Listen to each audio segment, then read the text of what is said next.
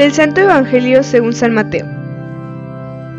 En aquel tiempo, al entrar Jesús en Cafarnaúm, se le acercó un oficial romano y le dijo, Señor, tengo en mi casa un criado que está en cama, paralítico y sufre mucho. Él le contestó, voy a curarlo. Pero el oficial le replicó, Señor, yo no soy digno de que tú entres en mi casa. Con que digas una sola palabra, mi criado quedará sano porque yo también vivo bajo disciplina y tengo soldados a mis órdenes. Cuando le digo a uno, ve, él va, al otro, ven, y viene, a mi criado, haz esto y lo hace. Al oír aquellas palabras, se admiró Jesús y dijo a los que lo seguían, yo les aseguro que ningún israelita he hallado una fe tan grande les aseguro que muchos vendrán de oriente y de occidente y se sentarán con Abraham, Isaac y Jacob en el reino de los cielos. En cambio, a los herederos del reino los echarán fuera a las tinieblas. Ahí será el llanto y la desesperación. Jesús le dijo al oficial romano, vuelva a tu casa y que se te cumpla lo que has creído. Y en aquel momento se curó el criado.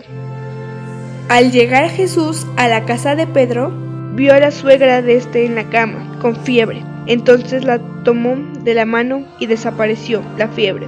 Ella se levantó y se puso a servirles. Al atardecer le trajeron muchos endemoniados. Él expulsó a los demonios con su palabra y curó a todos los enfermos. Así se cumplió lo dicho por el profeta Isaías. Él hizo suyas nuestras debilidades y cargó con nuestros dolores. Palabra del Señor.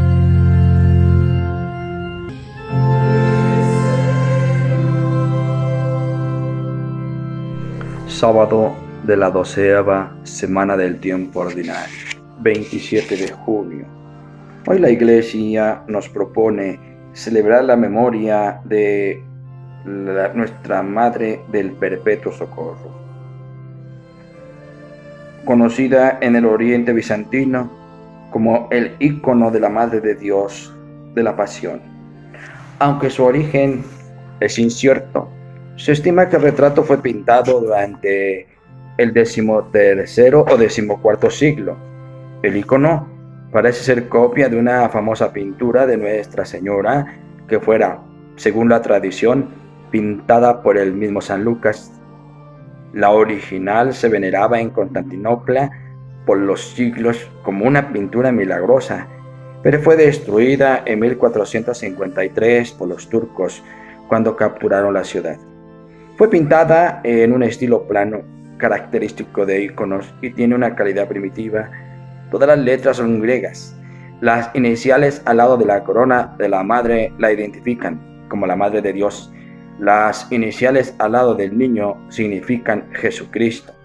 Las letras griegas en la aurora del niño significan el que es, mientras las tres estrellas sobre la cabeza y los hombros de María Santísima indican su virginidad antes del parto, en el parto y después del parto. Las letras más pequeñas identifican al ángel a la izquierda como San Miguel, el arcángel. El arcángel sostiene la lanza y la caña con la esponja empapada de vinagre, instrumentos de la pasión de Cristo. El ángel a la derecha es identificado como San Gabriel Arcángel, sostiene la cruz y los clavos. Nótese que los ángeles no tocan los instrumentos de la pasión con las manos, sino con el paño que los cubre. Cuando este retrato fue pintado, no era común pintar aureolas. Por esta razón, el artista redondeó la cabeza y el velo de la madre para indicar su santidad. Los halos y coronas doradas fueron añadidas mucho después. El fondo dorado, símbolo de la luz eterna, da realce a los colores más bien vivos de las vestiduras. Para la Virgen, el velo manto es de color púrpura, signo de la divinidad a la que ella se ha unido excepcionalmente, mientras que el traje es azul, indicación de su humanidad. En este retrato, la Madonna está fuera de proporción con el tamaño de su hijo, porque es María a quien el artista quiso enfatizar. Los encantos del retrato son muchos. desde la ingenuidad del artista, quien quiso asegurarse que la identidad de cada uno de los sujetos se conociera, hasta las sandalias que cuelga del pie del niño. El niño divino, siempre con esa expresión de madurez que conviene a un Dios eterno en su pequeño rostro, está vestido como solían hacerlo en la antigüedad los nobles y filósofos, túnica ceñida por un cinturón y manto echado al hombro. El pequeño Jesús tiene en el rostro una expresión de temor y con las dos manitas aprieta la derecha de su madre, que mira ante sí con actitud recogida y pensativa, como si estuviera recordando en su corazón la dolorosa profecía que le hiciera Simeón, el misterioso plan de la redención cuyo siervo sufriente ya había presentado Isaías. En su doble denominación, esta bella imagen de la Virgen nos recuerda el centralismo salvífico de la pasión de Cristo y de María, y al mismo tiempo la socorredora bondad de la Madre de Dios y Madre nuestra. Y sobre todo, el auxilio de nuestro Señor Jesucristo, como lo vemos en el Santo Evangelio hoy, según San Mateo, en el capítulo 8, versos del 5 al 17. Ayer leíamos la curación del leproso, cuando Jesús bajaba de la montaña. Hoy escuchamos dos milagros más en favor del criado, o tal vez del hijo de un centurión y de la suegra de Pedro. El militar es pagano, pagano romano, o sea, de la potencia ocupante. Pero la gracia no depende de si uno es judío o romano, sino de su actitud de fe. Y el centurión pagano da muestras de una gran fe y humildad. Jesús alaba su actitud y lo pone como ejemplo. La salvación que él anuncia va a ser universal, no solo para el pueblo de Israel. Ayer curaba un leproso o aún rechazado por la sociedad. Hoy atiende a un extranjero Jesús tiene una admirable libertad ante las normas convencionales de su tiempo. Transmite la salvación de Dios, como y cuando quiere. Con la suegra de Pedro no dice nada, sencillamente la toma de la mano y le transmite la salud. Desapareció la fiebre. Jesús, ahora en nuestros días, desde su existencia de resucitado y presente en la Eucaristía, en la misma actitud de cercanía y de solidaridad con nuestros males.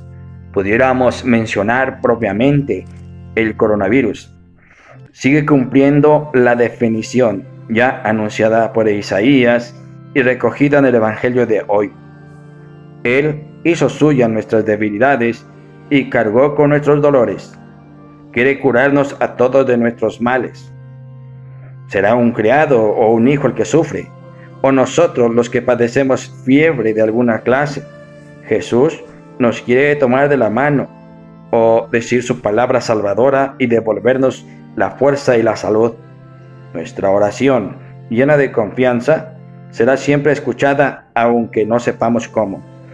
Antes de acercarnos a la comunión en la misa, repetimos cada vez las palabras del centurión del Evangelio de hoy.